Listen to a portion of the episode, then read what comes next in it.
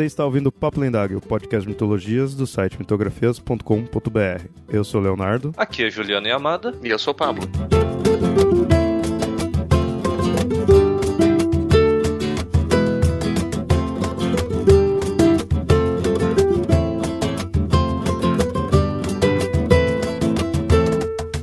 Fato de o poder do mal não estar identificado com nenhuma nação específica nesta terra significa que você tem aí um poder abstrato, que representa um princípio, não uma situação histórica específica. A história do filme tem a ver com uma operação de princípios, não com esta nação contra aquela. As máscaras de monstros usadas pelos atores de Star Wars representam a verdadeira força monstruosa no mundo moderno. Quando a máscara de Darth Vader é retirada, você vê um rosto informe de alguém que não se desenvolveu como indivíduo humano. O que se vê é uma espécie de fase indiferenciada, estranha e digna de pena. Vader não desenvolveu a própria humanidade. É um robô. É um burocrata. Vive não nos seus próprios termos, mas nos termos de um sistema imposto. Este é o perigo que hoje enfrentamos, como ameaça às nossas vidas. O sistema vai conseguir achatá-lo e negar sua própria humanidade, ou você conseguirá utilizar-se dele para atingir propósitos humanos? Como se relacionar com o sistema de modo a não o ficar servindo compulsivamente? Não adianta tentar mudá-lo em função das suas concepções ou das minhas. O momento histórico subjacente a ele é grandioso demais para que algo realmente significativo resulte desse tipo de ação. O que é preciso é aprender a viver no tempo que nos coube viver, como verdadeiros seres humanos. Isto é o que vale, e pode ser feito. Joseph Campbell, em O Poder do Mito.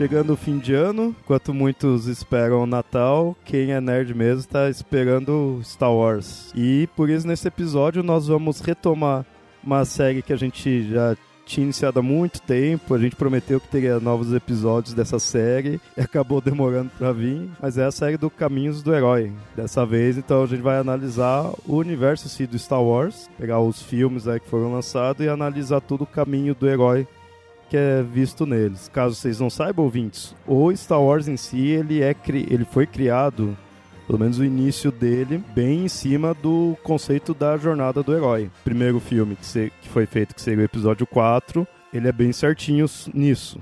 Ele é talvez até o mais o que se encaixa melhor. É só que, assim, pra gente poder deixar as coisas claras, limpas e organizadas, até justificar que por que, que esse episódio é o mais claro de tudo isso, uma coisa que tem que ficar bem explicadinha, porque tem muita gente que não sabe, porque pegou toda essa onda depois que o George Lucas resolveu remasterizar toda a obra dele. Quando o George Lucas lançou o primeiro filme, lá em 1977, só se chamava Guerra nas Estrelas, ponto. E era para ser um filme com começo, meio e fim, acabado, final, fechadinho, sem, sem pontas soltas, sem possibilidade de, de ter continuação. Como deu muito dinheiro, ele resolveu fazer um 2. E aí que ele fez o, o segundo filme né, da, da lista, o Guerra nas Estrelas, o Império Contra-Ataca que foi lançado em 1980. Teve três anos ali de, de intervalo. O que aconteceu? Tinha o Guerra nas Estrelas e o Guerra nas Estrelas, o Império Contra-Ataca. Depois, em três anos depois, ele resolveu fazer um terceiro para fechar a trilogia, porque o segundo filme, se a gente for assistir, assim, tipo, friamente, o primeiro filme conta uma história bem fechadinha, que é uma jornada herói típica, daí você tem um vilão típico, tem tudo típico ali. O segundo já muda metade dessa história. Né? Na, na, na primeira história, o pai do Luke Skywalker tinha, tinha sido assassinado pelo, pelo Darth Vader, daí a gente descobre no segundo filme que isso era uma mentira, né? E aí você tem uma série de mudanças para poder é, caber numa história maior. Daí foi feito o terceiro filme, O Retorno de Jedi, que fecha essa história. Então, Império Contra-Ataca é um filme que modifica a história do primeiro para poder dar conta de, um, de uma ideia de uma trilogia. Então ele fez essa trilogia. Ponto, fechou, acabou. Né? Fiz os meus três filmes e vou ganhar muito dinheiro com merchandising. Né? Foi George Lucas com esses filmes que começou com toda essa ideia de vamos vender produtos oficiais licenciados do, dos filmes. Só que daí o que acontece? Muita pressão tem todo o, o universo expandido que, que surge, né? Muito por conta dos fãs, né? Os fãs começam a criar muita história, começam a inventar e o Lucas fica meio tipo, ah, vou aprovar alguns, não vou aprovar outros, vamos fazer um, uma seleção daquilo que vai ser oficial ou não, e blá blá blá. E aí ele resolve lançar um prequel dessa, dessa trilogia, contando a história do Darth Vader, né? O Anakin Skywalker.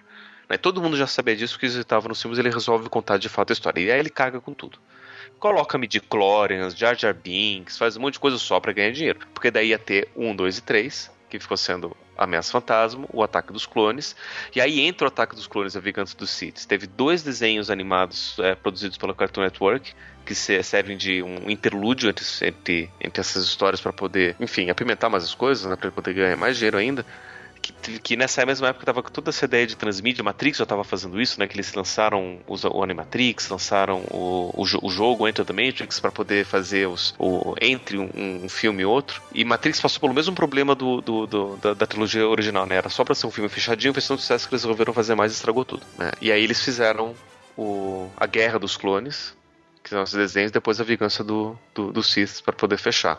E aí eles aí finalizaram todos os seis filmes em ordem, né? O Mês Fantasma, Ataque dos Clones, Vingança do Sith, A Nova Esperança, Império Contra-Ataca e O Retorno de Jedi, que eu descobri recentemente que era para ser a Vingança de Jedi. Sim, sim. E aí esse título Vingança de Jedi virou Vingança do Sith depois. Né? Então o Lucas aproveita tudo. Né? O termo vingança não se encaixava com a para um Jedi, pro Jedi né? pro caminho Faz Jedi. Sentido, né? É, tem-se a ideia de que ele até tinha a ideia do, da nova trilogia, assim, tudo, mas nunca, assim, de fato já completa. No máximo que é aquela ideia de que o Anakin se tornou Vader, no máximo, assim, requisitos. Nunca foi, de fato, desenvolvido. Começou, de fato, a ser desenvolvido nessa na nova trilogia, né? O primeiro o primeiro filme do Guerra nas Estrelas, como era, era conhecido antigamente, nossa, eu lembro desse título.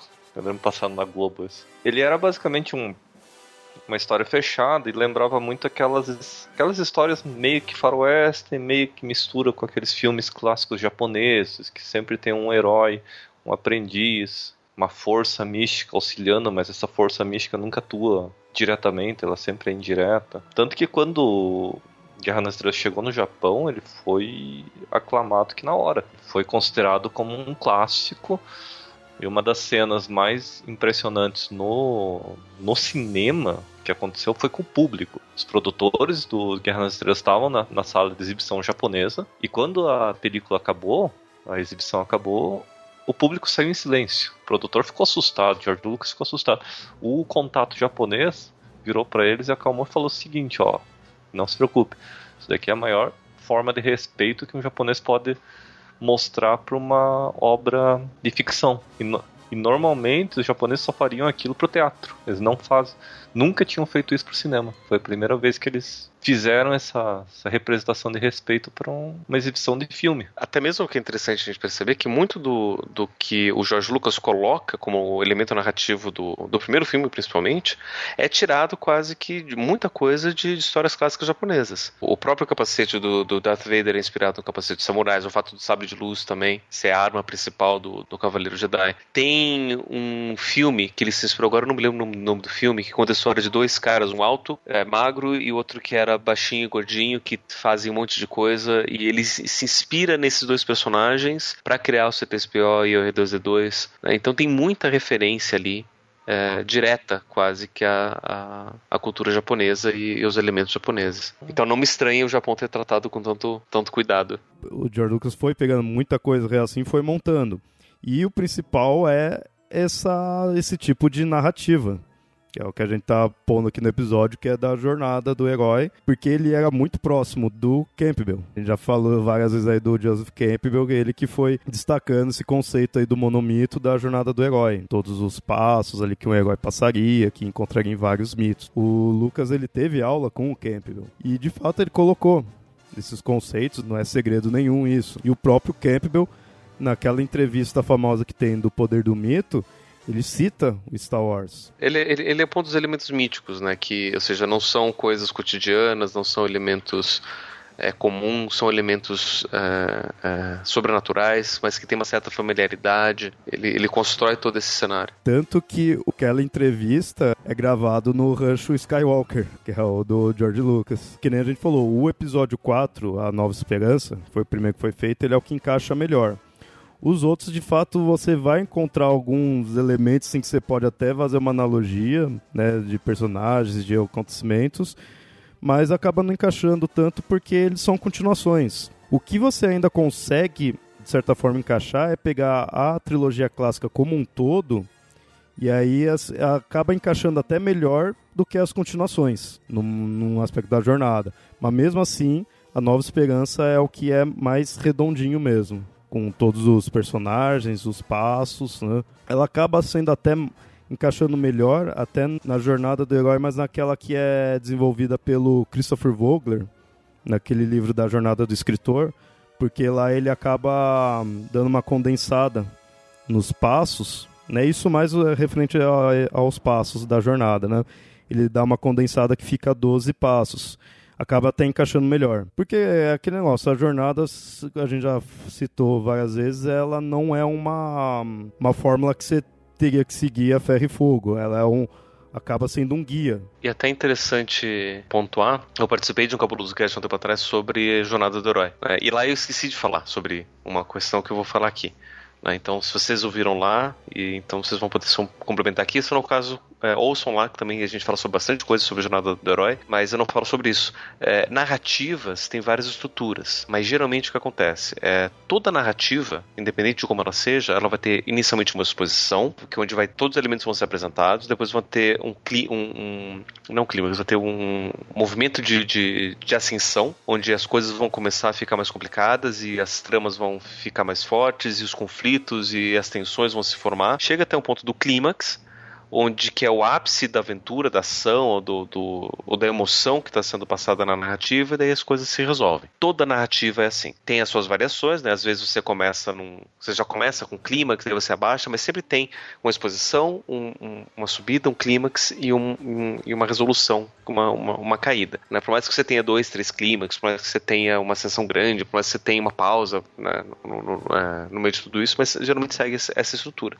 E a jornada do escritor segue essa, esse modelo também. Né? Se a gente pega os elementos, os 12 passos, todos eles se constroem em cima disso. Né? Então, os primeiros passos vão ser construídos em cima da questão da exposição. Depois, o, no primeiro limiar, já começa a subir, né? e aí chega no clímax, que é o décimo primeiro passo, e aí você tem o retorno que é o décimo segundo, que é, que é a resolução. Só que você pode construir com essa mesma estrutura narrativa qualquer tipo de história sem necessariamente seguir a, jornada do escritor lá do, do, do, Vogler. O problema é que todo mundo começou a usar essa mesma estrutura dos 12 passos da jornada do escritor.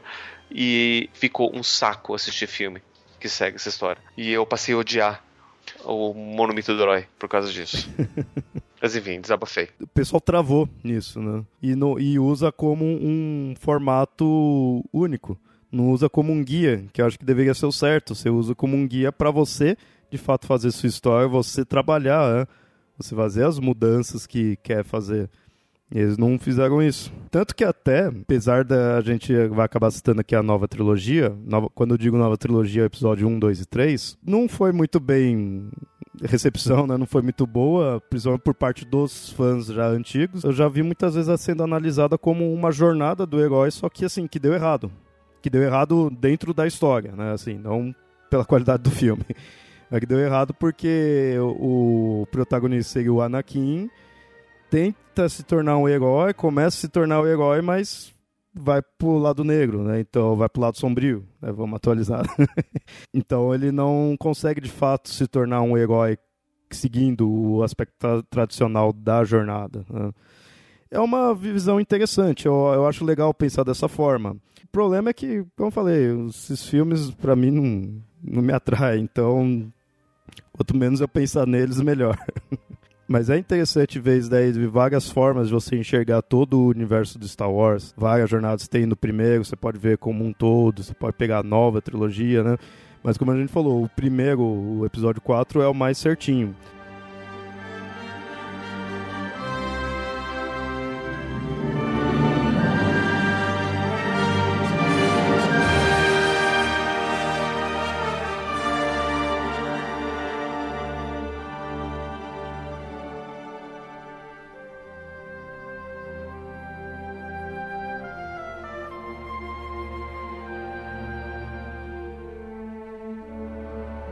A gente começa com o mundo comum, que é o Luke, que seria o herói.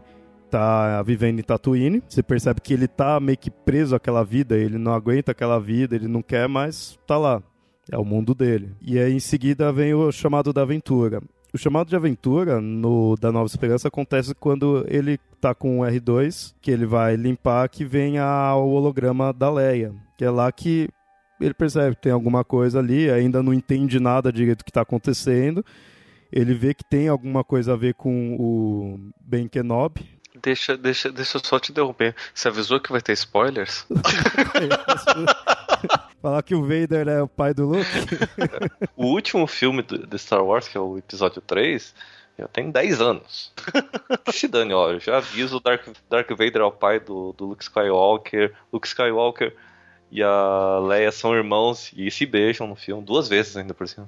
E aí em seguida tem o encontro com o mentor. Esse já é a parte que o Luke vai atrás do R2 e aí encontra o Obi-Wan lá, que o Obi-Wan salva ele do povo da areia. Analisando essa parte, você vê bem como Star Wars é bem certinho com a, com a jornada e com esses tipos de personagens que o Obi-Wan, você bate o olho nele, você vê, é o mentor. Ele faz bem esse papel, não fica em dúvida nada. Ele tá ali para ajudar, conta a verdade, pelo menos até certo ponto. Entrega itens especiais, que é bem clássico do mentor. E o Obi-Wan fala para ele, e tá tendo essa parte da rebelião, tudo, para ajudar. Ele pede a ajuda do Luke, né? A figura do mentor antes do Star Wars era diferente, era um, alguém oculto, mas que não tinha tantos poderes. O mentor ele ficou com a, com a cara do Obi-Wan após a trilogia clássica. Por exemplo, vamos pegar algumas coisas posteriores à Guerra nas Estrelas, Thundercats. O mentor do Lyle, que é o Jaga, é basicamente uma cópia do Obi-Wan. Ele morre, mas não morre. Ele continua em versão espiritual. Ele entrega, ele entrega um item extremamente poderoso para o Lion, que é a espada Tandera. Diz que ele é a esperança do, do, do, dos Thundercats, mas que mas ainda precisa aprender muito e tudo mais. Outros, por exemplo, até no Jaspion. O Jaspion tem o mentor do, do Jaspion, que é o Edin. Acontece a mesma coisa com ele. Ele vira um mentor espiritual com as mesmas, mesmas características do Obi-Wan. Até em películas atuais, você tem muita coisa parecida. Uma coisa que é bem forte na maioria dessas das histórias que segue a jornada é do herói recusar. E de fato, né, daí o Obi-Wan fala pro Luke, o Luke, ah, não, tem minha vida aqui. Isso porque ele não gostava da vida dele, mas mesmo assim ele ainda recusa. Só que aí o herói sempre tem que ser forçado a meio que aceitar esse convite. E aí é a travessia do primeiro limiar. No caso do Star Wars é a morte dos tios do Luke, porque aí ele vê que ele não tem mais nada prendendo no planeta ali e até que estavam atrás dele, né? Se ele tivesse ali no momento junto com os tios dele, ele acabava sendo morto. E aí atravessa agora caiu na jornada, não tem como escapar. O passo seguinte é os de testes aliados e inimigos, que aí já às vezes acaba sendo um passo mais estendido, que é todo momento em que, como já diz o título, né, vai encontrar outras pessoas e vai ter encontrar também inimigos. Esse é o momento em que eles, depois que vem que os tios do Luke foram mortos, eles, eles vão para Mos Eisley para conseguir alguma nave. E lá eles acabam enfrentando troopers, meio que rápido, e é quando encontram o Han Solo que aí já se torna um aliado, mas até um personagem específico. Mais pra frente a gente vai citar melhor os personagens. Ele é o chamado de Camaleão. Em seguida tem a Caverna Oculta, a entrada na Estrela da Morte. A caverna oculta, é, muitas vezes ela é posta como o primeiro embate que o herói acaba tendo. Primeiro, nem tanto que às vezes ele pode até ter antes, alguns, mas é o, ma é o maior assim. E que muitas vezes ele vai retornar depois para enfrentar de novo. Por isso que é muito comum em filmes você ver isso. Primeiro tem aquele combate que muitas vezes até o herói pode até perder, ou meio que sair meio que quase que sobrevivendo só, né? Para depois retornar.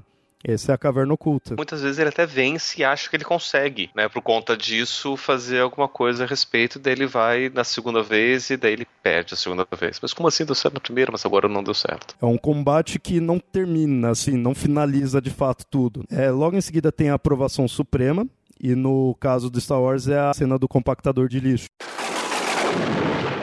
Ouvinte, vou só fazer uma pausa aqui para uma breve explicação. Você é esperto já deve ter percebido que os passos do qual estamos falando não são exatamente da jornada do herói em si. No Poder do Mito, Campbell cita que a cena do compactador de lixo do Star Wars é, na verdade, o ventre da baleia, e não a aprovação suprema. Acontece que estamos citando seus correspondentes do livro da Jornada do Escritor, do Vogler, que, como falei, enca acaba encaixando melhor no filme e também por causa da minha formação em cinema eu acabo sempre misturando os dois. Mas na verdade são basicamente os mesmos. Bom, agora voltamos ao episódio. Essa aprovação suprema, muitas vezes ela está bem junta com a caverna oculta, porque muitas vezes é num local perigoso, é algo não comum ao herói. E como falo, não, é aprovação suprema, é o ápice, pelo menos até aquele ponto, do que o herói vai enfrentar, chegando até morrer e voltar, mesmo que simbolicamente. Tem-se mais para frente uma outra ressurreição, mas esses pontos às vezes fazem uma analogia à ressurreição. No Star Wars tem uma certa analogia à ressurreição, que nesse ponto o Luke ele meio que é afogado, né? Tem um, um monstro ali na água do, do lixo, acaba puxando o Luke, e aí depois que ele ressurge. Mas aí eles passam pela aprovação suprema, beleza. Com isso, tem-se a recompensa. A recompensa é o fato do Luke ter, junto com o Han, ter conseguido resgatar a Leia. E aí ele faz agora parte da Aliança Rebelde. Então ele se vê bem assim que ele evoluiu, né? já tem uma certa evolução. Antes era um fazendeiro, agora já está fazendo parte da Aliança Rebelde, que ele queria entrar para academia, ele queria ter uma vida mais, mais agitada, assim, né, de aventura. Então já conseguiu pelo menos o, in o, início do que ele queria. Mas a história não termina por aí. E aí, nesse ponto da recompensa, você vê que o Luke já perdeu o mentor dele. Claro, ele ainda vai ter contato com o Obi-Wan, mas é o momento em que o Obi-Wan morre.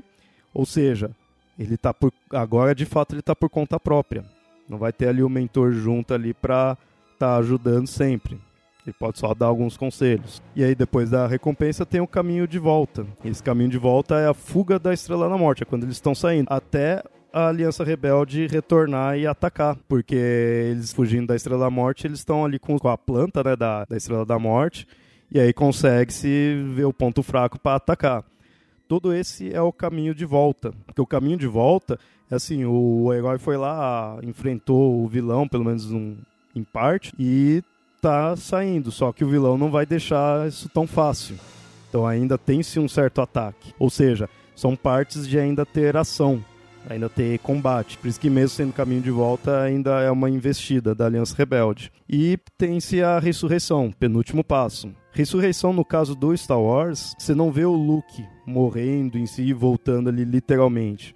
Mas você vê no momento em que eles estão ali atacando toda a, a Estrela da Morte e não tá dando certo, o Vader mesmo sai com o TIE Fighter e tá acabando com eles, então eles estão perdendo a luta, o Luke vai tentar acertar o ponto fraco, ele sempre acompanhando por, pela tecnologia, pelo visor do X-Wing. O Luke deixa isso de lado, que seria uma coisa extremamente difícil, e usa o instinto, usa a força, a pedido do, do Obi-Wan essa é a morte e ressurreição dele. É quando o Luke comum, que seria um piloto só, morre e surge o Luke que já está utilizando a força, já está já para se tornar um Jedi. Com isso, aceitando a força ali, utilizando dela, consegue destruir a Estrela da Morte. Passando-se a ressurreição, vem o último passo que é o retorno com Elixir. De certa forma, só o fato deles destruírem a Estrela da Morte e agora tá não se livrou do Império, mas tão melhor de vida, porque já acabaram com a puta arma que o Império tinha, já acaba sendo um, uma, a vitória. Mas aí você é visto isso na condecoração que o Luke e o Han recebem no finalzinho. E aí você vê como que é, é bem redondinho que o filme termina com essa cena. E que dá uma dor do Chewbacca que só o Han e o Luke recebem. E o Chewbacca nada, tadinho, não recebe medalha nenhuma. Essa explicação serve pra gente ver como o primeiro filme ele foi feito para ser redondinho, fechado. Tanto é que se a gente pega os outros dois filmes, eles não têm esse mesmo ritmo. Você tem alguns elementos parecidos, você tem no final do, do Império Contra-Ataca, as coisas ficam meio ainda nebulosas, e não sabe o que está acontecendo, porque o Han Solo ele foi sequestrado. Você termina o segundo filme ainda numa incerteza, né? Então não, não é uma história fechada. E ainda mais quando você pega o segundo e o terceiro, eles também não, não vão seguir isso. Né? Porque você não tem também uma ressurreição, você não tem uma produção suprema, você não tem. Tipo, isso daí já aconteceu. Ali ele está tentando recontar. Então a gente vê que a trilogia em si não conta essa jornada. Ao contrário da nova da trilogia nova, da segunda trilogia, episódios 1, 2 e 3, que eles contam esses passos porque eles estão contando a jornada do Anakin. Só que o que acontece é que na ressurreição do Anakin, ele não volta como um herói, ele volta como um vilão. Mas de resto, a gente pode ver que é também a mesma coisa, né? É, é, a gente vê lá no mundo comum que a gente vê que ele não é tão comum assim, né? E daí tem a profecia e o Qui-Gon que vai atrás, da chamada da aventura, encontra com o mentor, o mentor, né? Que é todo, todos os Cavaleiros Jedi, e a própria recusa ao chamado. E aí, no segundo filme, começa tudo de novo, né? Ele já tá maior, né? já tá sendo treinado, daí tem, tem provação, tem, tem recompensa, ele acha que ele pode tudo, só que ele não pode. Daí vai no terceiro filme. E aí é quando as coisas começam a ter justamente esse caminho de volta, só que o caminho de volta ele volta pro lado negro, né? Pro lado sombrio da força. E aí termina de novo a jornada do Anakin quando ele vira Darth Vader. A ressurreição dele como Darth Vader. Só que o mais, o mais interessante, quando termina o terceiro filme, o episódio 3, termina, eu acho que no décimo primeiro passo. A gente não vê esse retorno do clichê. Então parece que tá faltando ainda alguma coisa. É, e aí termina o episódio 3, a gente não sabe o que vai acontecer, porque ainda tá faltando alguma coisa, a história não tá completa direito. E aí esse é o gancho que ele usa para poder contar os episódios 4, 5, 6. A segunda trilogia ela já foi feita para ser uma trilogia, então fica mais fácil de dividir melhor o cada passo. É que querendo ou não, a segunda trilogia, que é a trilogia nova, na verdade é o caminho do herói que o Anakin tentou, mas falhou. É como se fosse um contraponto com a trilogia clássica, que a trilogia clássica mostra o caminho do herói do, do Luke e ele tendo sucesso onde o pai dele, teoricamente, falhou. No Império Contra-Ataque, principalmente no Retorno de Jedi, seria ali os momentos em que o Luke enfrenta o Vader e o Imperador seria os momentos para ele falhar. Seria aquela parte da tentação de que tá dando tudo errado, o Império tá destruindo a aliança, ficam mostrando isso pro Luke. Seria o momento dele decair. Aí que estaria a diferença dele pro Anakin. Ele consegue passar por isso. Consegue tanto passar por isso que ele traz o Anakin de volta. Eu tava lendo um, uma análise que mostrava que o Luke parece que ele não conseguiu passar tão bem por isso também. Porque quando ele estava no pântano de Dagobah junto com o Yoda, o Yoda fala: Você tem que terminar seu treinamento de Jedi, porque senão você não vai conseguir. E ele fala: Não, não preciso. E ele sai sem terminar o treinamento. Ele não terminou a escola de Jedi. É, ele não terminou. E aí o que acontece? Quando ele tá lutando contra o, o Darth Vader, o Imperador começa a provocar, venha pro lado negro, venha pro, venha pro lado sombrio, alimenta a sua raiva, não sei o que, e aí ele usa dessa emoção e ele de fato ataca o Imperador e de fato ataca todo mundo utilizando os elementos do lado negro da força, o lado sombrio, e mostrando quase como se ele não tivesse conseguido também. Ou mostrando que ele talvez seria o que cumpriria a profecia de trazer equilíbrio da força, porque ele estaria usando dos dois lados. Uma coisa que ficou em aberto. Não, não tinha pensado muito dessa dessa forma. Eu via mais como um, um fraquejo, assim, dele, né? De, de fato, não terminou e ainda não tá completo, mas ele vai enfrentar mesmo assim, mas consegue, né, ainda tá ali do lado da força, lado da luz. O teste Jedi, para ser, pra ser mais exato, ele é um, dois, cinco, cinco pontos. Exatamente. O teste da habilidade, que é onde o Jedi tem que mostrar que ele é junto com a força, nos princípios de uso dele. Controle da força e do uso de um lightsaber e de outras habilidades. O Luke mostrou isso quando ele destruiu a Estrela da Morte. Aquele era o teste de habilidade dele de Jedi. O teste da coragem, que estabelece a habilidade e a força de um Jedi diante do perigo ou de uma desvantagem esmagadora. Também esse teste foi aplicado no, no Luke quando ele também atacou a Estrela da Morte. Teste do Espírito avalia a habilidade de um Jedi vencer batalhas interiores e emergir incólume. Esse teste ele tentou fazer na, na caverna, instruído pelo, pelo, pelo Yoda, só que ele teoricamente falhou um pouco. Até essa cena, ela lembra que a gente falou que o Pé contra-ataca não segue certinho a jornada, já que é uma continuação. Mas essa cena é uma alusão à caverna oculta. Ela seria é, o momento que ele vai enfrentar algo ali, ele tá só treinando, mas ele vai enfrentar. É a primeira vez que enfrenta, de fato, que é o Vader e é numa caverna oculta. o penúltimo teste, que eu acho um dos testes mais legais, que é o teste da carne. Determina a capacidade de um Jedi resistir à dor intensa. O Luke sobreviveu a isso, ele sobreviveu a uma, duas dores intensas. Uma que é ser desmembrado pelo, pelo Dark Vader. E outra que é ter a revelação de que o Dark Vader era o pai dele. Ele teve que resistir à dor, tanto mental como à dor física. Nas duas ele rejeitou o chamado do lado negro. Dark Vader falando que era o pai dele, falando bem, junte-se minha, ele preferiu se jogar. E o último teste, que é o teste de discernimento, revela a aptidão de um Jedi discernir a realidade da ilusão através de desafios que enganam. Esse teste foi o último teste do, do, do Luke, e esse teste ele cumpriu quando lutou pela última vez com, contra o pai dele. Ele acabou caindo um pouco na ilusão do imperador, mesmo assim ele resistiu e na hora que ele se negou matar o pai dele, o pai dele já estava rendido, enfraquecido, uma das mãos mecânicas arrancadas e sem o sabre de luz, ele estava à mercê do Luke. O Luke podia simplesmente ter matado ele. O Luke fala: Não, eu sou um Jedi. Pegou, desligou o lightsaber e jogou no chão. Eu não vou atacar ele. Quando o Imperador sentiu isso, sentiu que ele tinha abdicado completamente do, da forma mais profunda do, do lado negro, ele, o Imperador percebeu: Eu não tenho outra escolha senão matar ele. Por isso que ele ataca o Luke se for pegar aquela ideia também do Anakin, dele não ter finalizado mesmo, porque ele se tornou o Vader, foi pro lado negro, e até muita gente mostra que ah, retorno de Jedi acaba sendo o retorno do Anakin pro lado da luz, né, para voltar a ser um Jedi. Lá ele é quando ele percebe que o imperador que de fato tá fazendo merda e o Vader mesmo que destrói o imperador. Você pode colocar como um teste de discernimento. Foi o último teste, apesar do Anakin ele era um Cavaleiro Jedi, então teoricamente ele já teria passado pelos cinco testes. O último teste dele, que se você considerar a trilogia nova, seria o teste de discernimento, ele não passou quando ele mata, mata não, desmembrar o Mace Windu e salvar o Imperador. Tanto que o Luke, ele faz duas vezes o teste. O teste do espírito dele, ele faz uma vez dentro da caverna, ele não passa. O teste do espírito ele faz de novo, aí ele passa. O teste do espírito e o da carne são juntos quando ele, ele é derrotado pelo Dark Vader. Ele é derrotado, mas ele não se une. Ele consegue sobreviver. E só uma curiosidade que a gente falou, ah, o Luke não terminou a escola de Jedi. De fato, se for pegar assim pelos filmes, de fato ele não terminou, ele saiu lá do o Yoda tava treinando, ele saiu antes, não aguentou. Se a gente for considerar, se a gente for considerar não, é um único livro que é canônico mesmo, que é considerado oficial a história, é o Shand of Imperium, o, Sombras do Império. Eu li, a ideia da história é mais legal do que o desenvolvimento. Eu não achei o desenvolvimento tão bom. Mas é legal que é bem importante para a história em geral, ele é considerado oficial e lá mostra o Luke terminando o treinamento, só que de uma forma autodidata.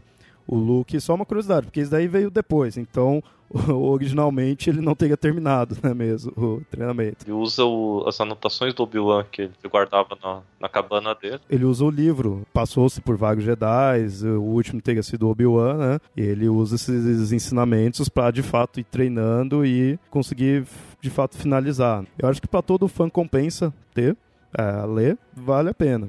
Não é lá essas coisas, mas a ideia da história que eu acho muito boa. Acabei não explicando, né? Mas ele se passa entre episódios 5 e o 6. E aí explica porque o no Retorno de Jedi o Luke, mesmo até que não tivesse terminado assim tudo, você vê que ele já tá mais fodão do que antes. Antes ele tava mais só como piloto, lutou contra o Vader beleza. No Retorno de Jedi já mostra ele bem melhor, né? Claro, com a passagem do tempo, você pensa o quê? Foi treinando, normal. Mas aí nesse livro mostra-se sim esse treinamento. Mas vale a pena, vale a pena ver. São uma das poucas coisas que são canônicas além dos filmes. O Padawan ele recebe, na verdade, um sabre de luz de aprendiz. Quando ele tem que se agraciar com um Cavaleiro Jedi, ele tem que montar o próprio sabre de luz. Por isso que também no Retorno de Jedi ele tá com sabre verde.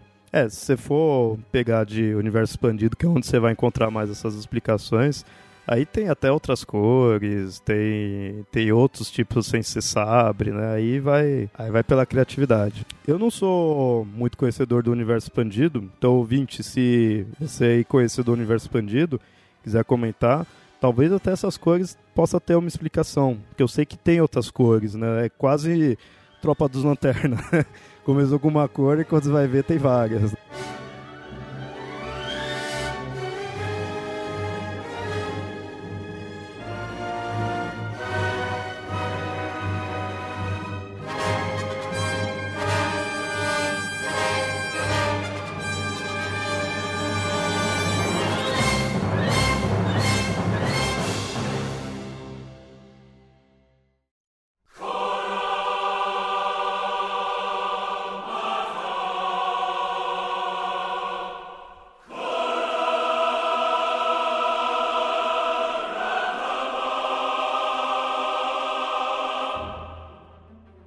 A gente citou aí os passos né, da jornada do herói e, como a gente mostrou, o episódio 4 é o mais certinho, os outros não dá para ficar mostrando muito bem o que seria, porque não, não segue exato. Como no Império Contra-Ataca tem a parte da caverna oculta, mas se você for analisar toda a trilogia clássica, às vezes tem gente que considera o episódio Império Contra-Ataca inteiro como uma caverna oculta, porque é um episódio que sempre está dando problemas, estão tá, enfrentando, né?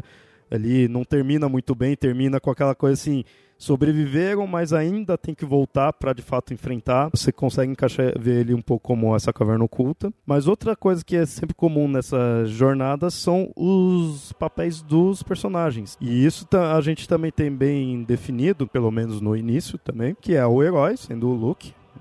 Isso na trilogia clássica e no episódio 4 é o óbvio. Como arauto a gente tem a Leia. O arauto é que faz o que, que, que anuncia o que vai acontecer. Ela que traz a mensagem, né, que precisa da ajuda do Obi-Wan. O mentor, a gente tem o Obi-Wan. E também tem o Yoda que aparece como mentor substituto. E quando o Obi-Wan morre, ele precisa encontrar um outro mentor, né, que é o mentor que aparece no segundo filme, que é o Yoda. E aí o Yoda também morre. Né, pra gente ver que esse papel do mentor, ele sempre é provisório, ele sempre é passageiro. E aí no terceiro filme, olha só que engraçado, ele não tem um mentor propriamente dito, mas ele acaba sendo mentorado pelo imperador e pelo próprio Darth Vader. Por isso que é aquele ponto de estar tá em cima da linha. O mais perto que ele tem ali de um mentor é o cara que tá no lado oposto. Que é o seu próprio inimigo. Porque tanto é que você vê que no episódio 4 e 5 não tem essa ideia dele. Ah, ele pode virar pro lado negro. Por mais que no episódio 5 o Vader fica chamando, né? Vem pro lado negro, tudo. Ele fala, não, não vou e pula. Então lá ele não, não, não, estaria sendo tentado mesmo. Não passa, você não vê que passa pela cabeça dele. No episódio 6 já fica meio assim. Ele vê, puta, e agora? Então de fato é interessante isso daí. E ainda no episódio 4 a gente tem o Han Solo sendo o papel do camaleão. Camaleão é um personagem que fica meio dúbio. Você, ele muitas vezes pode te ajudar, mas você sempre fica meio assim, o quão ele vai te ajudar pode virar casaca também, é comum desse personagem. E esse também é um personagem que troca na sequência, porque quando vem o episódio 5, você já viu que o Han Solo é herói, tá ali para ajudar eles. Então a gente tem um outro camaleão, que é o Lando. Ele já é um personagem que era conhecido do Han Solo, então você já vê que ele, ah, ele deve ter um aspecto semelhante. Então ele é bem o, o papel do Han que o Han tinha no começo. A diferença é que de fato ele trai trai meio que tipo de forma forçada, tudo tem um porquê, depois ele volta, ajuda os heróis, tudo, mas ele que faz o papel ali do camaleão. E a gente tem o C3PO e o R2D2 como Pícaro. Traduzindo legalmente, você pode dizer que ele é um alívio cômico. Eu nunca gostei dessa, dessa tradução. É, que o pícaro vem do, do, de uma palavra italiana, pícaro, que não sei o que significa, mas enfim. Aparece muito em Conto de Fada como um animal mágico, que ele tá lá para ajudar. Né? Ele não tem outro papel a não ser tá no lugar certo, na hora certa, para poder ajudar. E é o que o C3PO e R2D2 fazem o tempo todo. E, de fato, eles acabam sendo os animais ali. É, o, o R2D2 ainda mais. Porque o C3PO você ainda vê um que é humanoide nele. O R2D2 ele é quase que um animal mesmo ali. E aí, por fim, a gente tem o Guardião do Limiar. O Guardião do Limiar é aquele personagem, ou aquele arquétipo que que dificulta a passagem do herói. Né? Ele tá ali na, na, na, passagem do mundo comum para o mundo da aventura, né? ou quando ele já está nesse mundo da aventura, é aquele que vai colocar os impedimentos para poder passar. Por exemplo, o Jabba, ele traz esse, esse papel. Ele não tá lá para ajudar, mas ele também não é um vilão. E ele tá lá só para dificultar as coisas. Pode até ser vários. Sim, que como esse, esse limiar depende muito da estrutura narrativa, que é daquele ponto que eu falei, né? Que, que passa da, da exposição para ação ascendente, cada narrativa tem o seu próprio, né? Então, dependendo do filme, você vai ter guardiões diferentes do limiar. Ainda dentro do episódio 4 mesmo, o vilão, e o que seria o vilão, a sombra, é o Darth Vader. Mas o obstáculo mesmo que se enfrenta no episódio 4 não é o Vader. Você pode colocar como inimigo é mais a própria Estrela da Morte do que o Vader. No, no episódio 4, você tem o Vader que, na verdade, ele, o Vader tem um chefe. É, o Tarkin. Então ele é o grande vilão, porque ele é o dono da Estrela da Morte. Até ele que, que ele tá... morre com a Estrela da Morte. Se for personificar, seria o Tarkin. Todos os comandantes, eles têm medo do Vader. O único que não tem medo e que dá uma segurada na head é o Tarkin. O Tarkin olhou pro Vader, o Vader fica quieto. Tanto é que o Tarkin o tempo todo fala, não, essa daí, essa, essa, essa sua, esse seu é, misticismo do passado, essa religião antiga já não funciona mais. Né? Ele está sempre diminuindo o papel do Vader, né? mostrando que ele que está mandando ali, ele que é o grande vilão. E se a gente começa a pensar né, na, na, história que quando o Lucas fez o primeiro filme, ele não estava pensando em continuação, ele não estava pensando em transformar o Vader no, no, que ele acabou se, naquilo que ele acabou se, se tornando. O vilão, de fato, é o, o Tarkin. Ele acaba sendo a personificação da Estrela da Morte no sentido que ele que está comandando ali, ele morre junto com a Estrela da Morte, porque ele tá ali dentro, até tem um momento que eles falam, ó, oh, os caras estão chegando aí, e aí ele, não, a gente tá aqui de boa, não precisa se preocupar com os rebeldes ali atacando, a gente vai conseguir proteger. Mas aí eles explodem e aí ele vai junto. Daí depois no 5 aparece um outro que é o Imperador. Estaria acima do Tarkin, que agora tá mandando diretamente no, no Vader. O Vader ele nunca aparece como o vilão principal. Isso talvez em parte ajude a redenção dele no final. Porque vilão é vilão, você tem que destruir ele. É o mal puro. Ali você, sei lá, eu até consigo enxergar um pouco assim, né? O Vader ainda não tá no topo. O que traz uma das questões, né? Será que não seria o Vader o herói de tudo isso? Principalmente se a gente for analisar aí já agora os personagens da segunda trilogia. Que aí você vê o Anakin como o herói. Que passa por todos os processos da jornada de descoberta, de, de crescimento, de desenvolvimento. É ele que está tá sendo é, preparado para ser herói, porque ele é reconhecido como sendo de, de quem a profecia estava falando que teria equilíbrio para a força. O Arauto a gente teria o Qui-Gon Jinn. Que é ele que traz a ideia da, da, da profecia, é ele que diz que o Anakin que que, que, tem que ser preparado, ele que está sempre avisando o que, que, tem que ser feito. De certa forma, a gente também pode colocar o próprio Conselho Jedi também no papel de Arauto. E aí a gente tem o Obi-Wan novamente como mentor. Isso eu, eu, entendo dessa forma, mas eu fico pensando, no episódio 1 ainda seria isso? Às vezes eu fico meio assim, se o Qui-Gon no episódio 1 ele estaria como um mentor ali, não sei. É, o Qui-Gon na verdade é um mentor. É um mentor. Do episódio 1. Só que daí quando Oi? você pega a trilogia... Sim, aí vira o Obi-Wan mesmo. Como o Qui-Gon morre, é dado pro Ben Kenobi virar ele, ele acaba é, é, recebendo o título de, de Cavaleiro Jedi, ele deixa de ser Padawan. Ou, aliás, ou ele já era Cavaleiro ali? Não, ele ainda não. Ele ia ser ele, ele ainda era graciado ainda. Ele ainda era é, Padawan. Então ele, ele, vira, ele vira, com a morte do Qui-Gon ele vira Cavaleiro Jedi e passa a ser mentor do, do, do Anakin. Ele é. oficialmente recebe esse título. É que no é. momento que você é agraciado como Cavaleiro Jedi, você já pode automaticamente adotar um Padawan. Acontece isso com a Anakin, apesar que mostra mais no, no Guerras Clônicas, né, na animação da Guerras Clônicas, mas isso é de praxe para um, um Cavaleiro Jedi. Ele acabou de assumir o manto de Cavaleiro Jedi, ó, toque um Padawan. Agora você, você foi ensinado, agora você vai ensinar. E aí, como vilão, a gente tem o senador, né, o Papatini, que também eu acho assim que ele é visto assim de vilão você pegar toda a trilogia, talvez o 3, né, que já mostra o, ele o Darth Sidious, tudo assim. No 1 seria aquela imagem que não, não mostra já de cara que é ele. Como o vilão de embate é o Darth Maul, mas você vê que tem o mestre dele mas não já mostra de cara que é o Palpatine. Que daí a gente entende uma coisa interessante do Sith, que é diferente do Jedi, que só existem dois Siths de cada vez. Eles só existem hum. dois por causa da grande guerra dos Sith.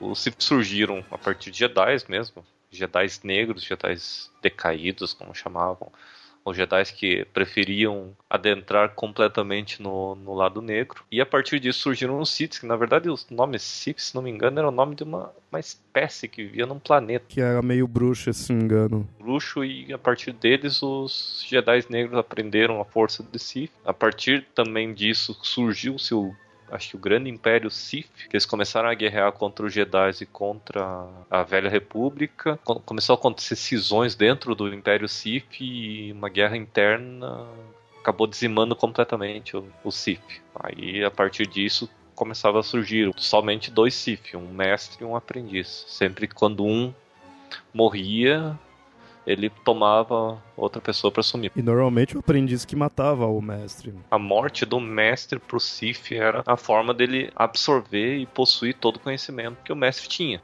Eu acho interessante essa coisa dos Siths, assim, de eles terem essa ideia da morte, da traição, da raiva, do medo, assim, tudo. Que é, são coisas que eles mesmos mostram, assim, que é ruim, é é do, do mal mesmo, mas é, é bom para eles, é, eles. Eles meio que aceitam isso e, e, e segue, sabe? Tipo, meio que aquela ideia assim, nós somos traiçoeiros e, e somos, acabou.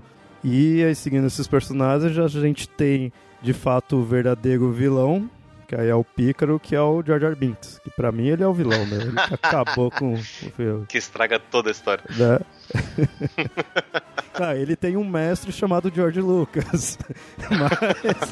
Mas.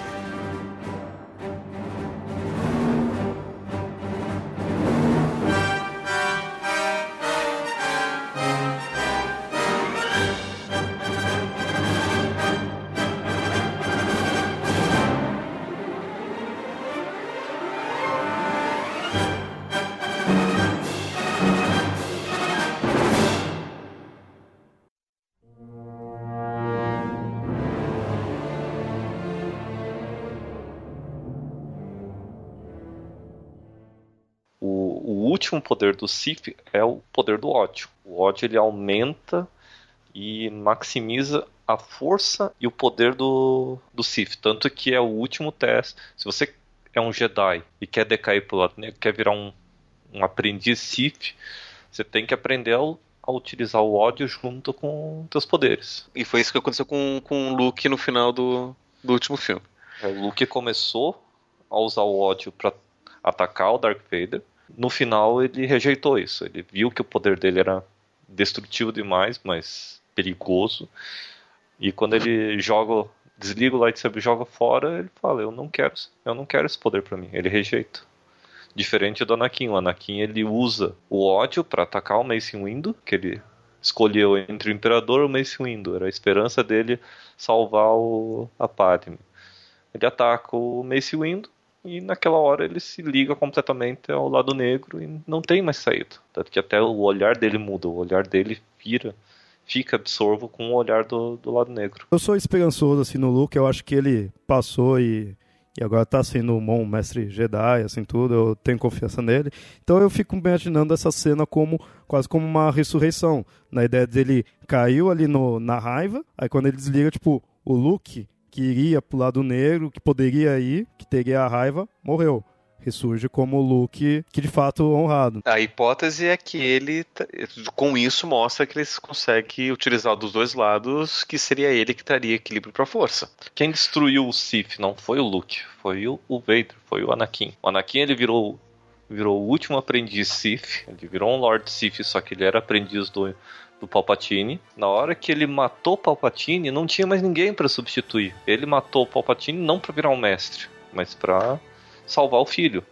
E ele, como ele era o aprendiz do Palpatine, rejeitou o lado negro e voltou pro lado da força. Ou seja, o retorno do Jedi. Retorno do Jedi. Então, a partir dele, ele acabou com o ciclo do Sith. Não tem mais ninguém para se tornar mestre, não tem mais ninguém para se tornar aprendiz. Mas isso é legal, que é uma forma de você analisar os seis filmes, né, toda a saga e aí você pondo o Anakin como o herói. Apesar que isso traz a nova trilogia, mas eu acho uma ideia interessante. Porque na verdade eu falo assim, ah, traz a nova trilogia, mas isso no fundo, no fundo você não precisa dos três primeiros para isso, porque na, na trilogia clássica já conta isso daí do Anakin virar o Vader e então depois voltar, né? Como Anakin, né? volta como um Jedi. E isso no geral eu acho legal do Star Wars, isso daí você tem, você pode pôr vários heróis ali, dependendo de como você começa a ver, de quando você conta, você tem vários heróis. E assim, a gente pode ver o Anakin como herói de toda a saga, mas a gente também pode ver como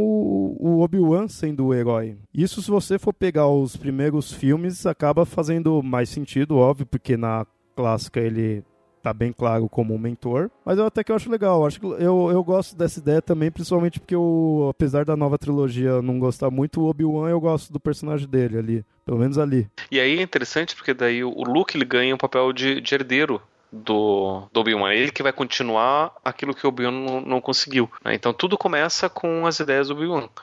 Ah, eu particularmente, graças ao George Lucas, não considero o Obi-Wan tão heróico assim, porque ele é um dos maiores mentirosos sim, da, sim, da, esse é o problema. da história. Tudo que ele fala num filme, no outro filme é desmentido. Em todos os filmes isso é. acontece. Todos eles. Então não tem muito heróico em torno disso, né? Pelo menos a moral dele não é tão, tão heróica assim. Mas com relação às ações, o, o Obi-Wan, ele tá. Ele sempre é representado dentro dessa, desse papel de jornada de crescimento do herói.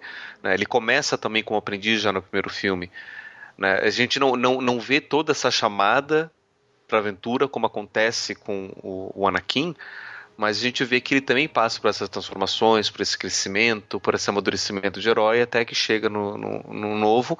Ele não tem mais como continuar, ele passa para frente, que o Luke continue essa essa jornada por ele. E aí a gente pode até pensar que, de certa forma, não é bem uma história de personagens individuais, mas sim seria a história dos Jedi. Na trilogia clássica, os Jedi não existem mais. Né? Você tem cavaleiros que estão espalhados e a gente aprende que os dois últimos são o Obi-Wan Kenobi e o Yoda que não tem mais nenhum outro. E aí depois, quando os dois morrem, eles, eles conseguiram passar o ensinamento pro Luke e o Luke continuaria o legado dos Cavaleiros Jedi. E na trilogia clássica a gente vê toda a organização Jedi, mostrando quase como se o herói pudesse estar representado ali na figura do Obi-Wan Kenobi, mas que, de certa forma, no fundo, seriam os Jedi de uma forma ou de outra. Ou então, vendo o Anakin ou Darth Vader como sendo o personagem principal dos seis filmes, né, acho que é o único personagem que aparece literalmente nos seis filmes, é, em, com um papel. Sim, com um papel representativo né, só. É, representativo, é o único que aparece, então a gente pode ver, pode ver ele como o herói, a gente pode ver, e de fato ele passa por esse período de provação, onde ele é iniciado com os Jedi, daí ele vai pro lado negro, daí ele volta com a redenção dele no, no, no, no final. E daí a gente tem um, um, outro caminho, que daí não seria bem uma jornada do herói, seria mais um caminho do anti-herói, que é justamente aquele que faz coisas não heróicas, mas que no final encontra sua redenção. E aí é uma outra forma da gente poder entender os filmes. Só que daí o que acontece? Quando a gente pensa que tem uma outra trilogia depois dessas duas, e a gente pensa, será que vai tentar fazer sentido entre todos os nove filmes? E provavelmente vai, porque ele chamou os mesmos atores para fazer os mesmos personagens, e todos esses elementos já aparecem representados no, no, no trailer. Então a gente está vendo que existe uma continuidade, existe a ideia do Sith, até mesmo aparece a cara do Darth Vader então a gente começa a ver que talvez a história, se for para tentar ver todo um arco maior que una os nove, né, talvez seja justamente essa luta clássica, arquetípica do bem contra o mal, Sith contra Jedi, e manipulando as pessoas para ver qual lado é mais forte. Né? Trazendo até aquela ideia clássica do zoroastrismo, né, que você tem duas grandes forças e que eventualmente uma delas vai vencer, mas vai depender de como os seus seguidores vão, vão se comportar. E até uma coisa que não ficou clara no final da, de nenhuma, nenhum dos filmes é a tal da profecia. O equilíbrio da força não sabe se foi alcançado, porque o sexto filme acaba e a gente não sabe o que aconteceu com a força. Então, assim, tem a profecia que, que, que tá em aberto, que a gente não sabe o que vai acontecer. Né? Se de fato a força encontrou esse equilíbrio ou não. Aparentemente, com o filme mostra que não. Ou não, não sei, né? Vai que os Jedi são de fato uma organização de encontrou o equilíbrio da força, só que você ainda tem os Siths lá. Que agora aparentemente não é só mais um ou dois que tem, né? Porque o, o é, Kylo Ren? Kylo Ren, na o... verdade, ele não é nem um Sith. É, tá meio assim se ele vai ser considerado Sith. Mas sim, ele tem ligação com a força, ele tem o sabre de luz é vermelho, só que ele tem um exército. É, ele na verdade é da ordem de Ren. Ele não é um, não é um Sith. A sim, ordem mas de Ren é uma ordem diferente. Sim, mas a questão só... é, mas a questão é, tem o lado negro da força. Ele, ele, ele, ele, ele, ele tá ligado a esse lado. O próprio é. trailer, ele dá a entender que na verdade é um despertar dos dois lados. Aí uhum. volta aquela teoria de que o Luke na verdade tá aprendendo sobre o lado obscuro da, da, da força, que é o lado da penumbra obscuro, na verdade, mas se você traduzir melhor ao pé da letra, seria o lado da penumbra, o meio do caminho, a interação entre a luz e a escuridão. É, eu não, eu não sei, né? Eu não, não, não, imagino muito assim, mas é que o, que eu imagino de estar tá ali com o City, talvez não tanto o Kylo mas o Snoke. O, que ele nem apareceu ainda nos trailers, só tá a voz dele. Que é, ele aprende. Ele, pelo que eu tô vendo, eu tô agora já começar a parte das especulações aí do filme mas é interessante ver isso. Eu acho que ele sim que vai ser um City. Se for para ter alguém que de fato é lado negro, é já assim, vai ser o Snoke. E aí eu fico imaginando se agora não vai estar tá também de fato uma força mais religiosa mesmo. Porque tem o Império, que o Imperador era um Sith, mas o restante era tudo puramente militar. Os caras mesmo não, não aceitavam muito a religião do Vader. Dessa vez eu fico imaginando se não pode, como talvez seja uma coisa menor, ter só aquela a primeira força, né? Que eles falam. Que aí pode, sei lá, de repente ser mais religioso ainda. Porque tem, teria esses cavaleiros do Rain, tudo, né? Mas eu não vejo tanto o Kylo Ren como um City já formado, né? Não, mas mesmo que não seja, mas ele é o antagonista, sim, sim, ele é o antagonista do lado sim. negro, do lado escuro da força, independente de qual ordem que você coloque. Aí eu imagino, talvez seja o despertar nele e em alguém que eu tô apostando mais na Rey. Tem pesquisado, né, de várias teorias aí que tá dela ser filha do Luke e do Kylo Ren ser filho do da Leia. Eu acredito os assim, dois mas... serem irmãos gêmeos, serem gêmeos. dois serem irmãos filhos de um de um mesmo, ou da Leia ou do Luke o, a mais provável assim que seja a história do que os dois são são gêmeos, na verdade. Seria um reaproveitamento do uma das poucas coisas que tanto George Lucas como J.J. Abrams gostavam no universo expandido, que era a história dos gêmeos filhos do, do Han com a Leia. Por algum motivo, que eles eram ligados com a força, tanto que no universo expandido o Jacen ele é o menino dos gêmeos, ele, ele e a Jaina são filhos do Han Solo com a Leia, já assim ele se liga, ele vira o Dark Eidos, o primeiro Sith pós queda do Imperador. Ele, agora na nova trilogia foi, foi apagada essa história. nunca surgiu da Dark Eidos. E a Jaina, ela começa a treinar junto com o Luke, né? Pra se juntar com, a, com o lado da força. Ela e o, e o irmão mais novo, que é o Anakin. De, dessa versão que eu falei de cada um filho de um, o que que era? A Leia e o Han tiveram o Kylo Ren. O Snoke conseguiu sequestrar ele quando ele era novo, quando era bebê, né? Criança. E aí levou ele, tá iniciando ele pro lado negro. O Luke teve a Rey, só que aí também conseguiram capturar a Rey. Atacaram lá o Luke, o Luke tava começando uma nova academia Jedi. Atacaram tudo lá, mata a mulher do Luke, mata todo mundo. Então o Luke tá meio dando uma de Yoda, né? Tá meio escondido. E aí que começaria o filme, com o Snoke sendo o mestre do Kylo Ren e o Kylo Ren indo atrás do Luke, né? Que é o único que faltava ali de ser destruído. E agora tem o, um outro personagem também que entra, que tanto a Disney como, como todo esse universo novo que está surgindo está dando muito, muita importância àquele Star Wars Rebels. Star Wars Rebels se passa entre o fim da Guerras Clônicas e o, e o episódio 4. E tem o personagem que é um Ezra, Ezra Bridger, que é um, um, um aprendiz Jedi que apareceu lá. De duas uma ou esse aprendiz vai morrer, que tanto ele como o mestre vão morrer antes do episódio 4, que quando o episódio 4 começa não tem mais nenhum Jedi, ou esse Ezra vai virar o possível Kylo Ren. É canônico que essas, essas produções eu sei que tá virando canônico. O né? Rebels é, é, totalmente canônico. Mas e já indo pros finalmente aí, o que, que vocês esperam dessa nova? É, eu tô esperançoso, porque eu Primeiro, J.J. Abrams, ele fez. Seria então uma nova, uma esperança? Nova esperança. nova, nova esperança. E o JJ eu não lembro nenhuma produção assim que eu tenha visto e que bosta, sabe? Todo diretor, quase todos os diretores que eu sou fã, tem os filmes que eu, putz, cara, desandou. O JJ eu não lembro agora de cabeça algum assim, então eu tô esperançoso com esse da, do Star Wars. O que não pode esquecer que é o seguinte, ele é o diretor desse episódio só. Os outros já não é mais ele. Todo esse hype que tá tendo em cima desse episódio. Que uma coisa que eu achei interessante até, e Marvel aprenda com isso, é eles estão segurando bastante as informações, se não tá soltando tanto quanto é, outros estúdios ficam fazendo. Que por mais que a gente tá falando aí, ah, vai ser filho desse, vai ser filho de não sei quem, tá mais especulação. Ainda não não tem total certeza de nada. Isso eu acho legal, que é uma coisa que os estúdios estão perdendo.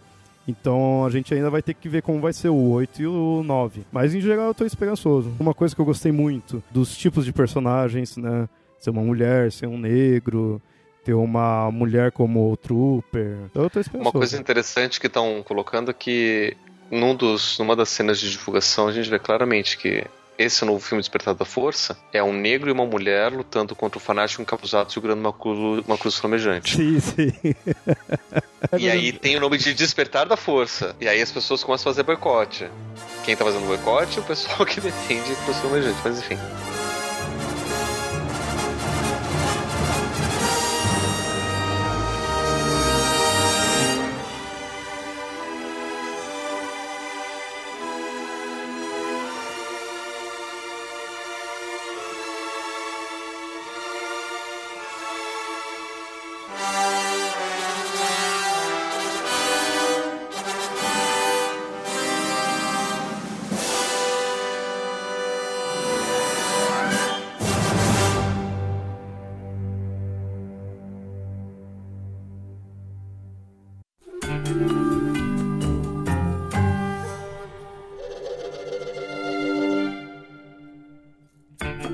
Ouvintes, então esse foi o episódio aí de Caminhos do Herói. Retornamos com essa saga, eh, finalmente. Espero que tenha mais aí. Então, ouvintes, também deem ideias aí de outras coisas que seria interessante a gente analisar com a jornada do herói. Espero que tenham gostado desse episódio. Querendo ou não, Star Wars cedo ou tarde a gente ia ter que falar. Eu, pessoalmente, tinha que falar isso daí. E como também vai ter filmes nos próximos anos, quem sabe, né? Fazer mais episódios aí de Star Wars. Por mim, Star Wars nunca é demais. E hum, espero que vocês tenham gostado aí do episódio. Se quiserem comentar, falar mais do universo expandido também, que eu não conheço muito, outras jornadas de herói que é possível ver no, nesse mundo. Fiquem à vontade de comentar aí no site ou mandem e-mails para contato.mitografias.com.br. E caso vocês estejam aí de fato gostando aí do Mitografias do Papo lendário, não deixem de contribuir com a gente aí. A gente tem nosso padrinho. Isso vai fazer o site crescer, o Papo Lendário crescer, ter mais episódios. Vocês gostaram de episódios de Star Wars, mais episódios de Star Wars. Então contribuem aí. E não só isso, a participação no padrinho. Esse, esse episódio, inclusive, foi comentado lá antes da gente estar tá, tá gravando, então vocês já vão estar sabendo de notícias em primeira mão, novidades e tudo antes por lá. Né? Então, se vocês gostam e querem participar, contribuam e é uma boa forma de vocês interagirem com a gente de uma forma bem mais, bem mais produtiva. Beleza. E até mais. Tchau, tchau. Um abraço.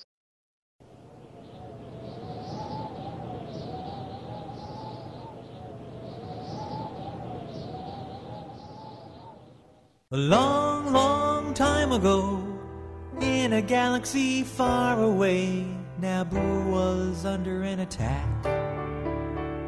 And I thought me and Qui Gon Jinn could talk the Federation into maybe cutting them a little slack. But their response, it didn't thrill us. They locked the doors and tried to kill us. We escaped from that gas, then met Jar Jar and Boss Nass. We took a bongo from the scene and we went to feed to see the queen. We all wound up on Tatooine. That's where we found this boy. Oh my, my, this here Anakin guy. Maybe Vader someday later, now he's just a small fry. He left his home and kissed his mommy goodbye, saying, Soon I'm gonna be a Jedi. Soon I'm gonna be a Jedi. Did you know this junkyard slave isn't even old enough to shave?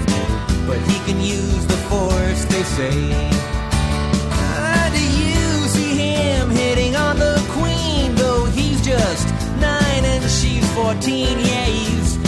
gone.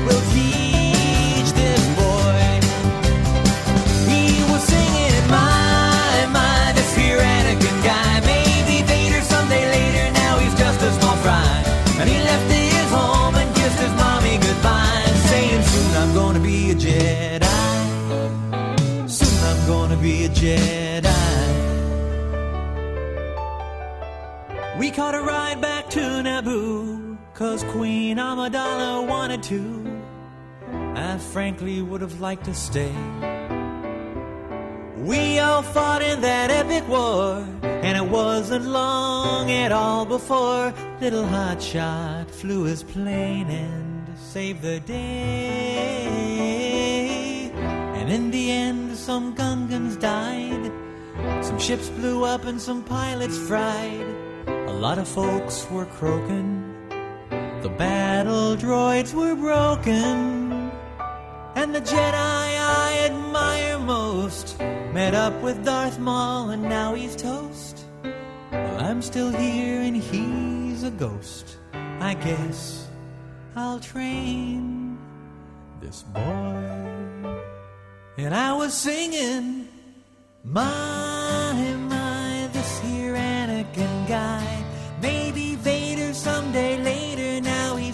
a small fry. And he left his home and kissed his mommy goodbye, saying, Soon I'm gonna be a Jedi.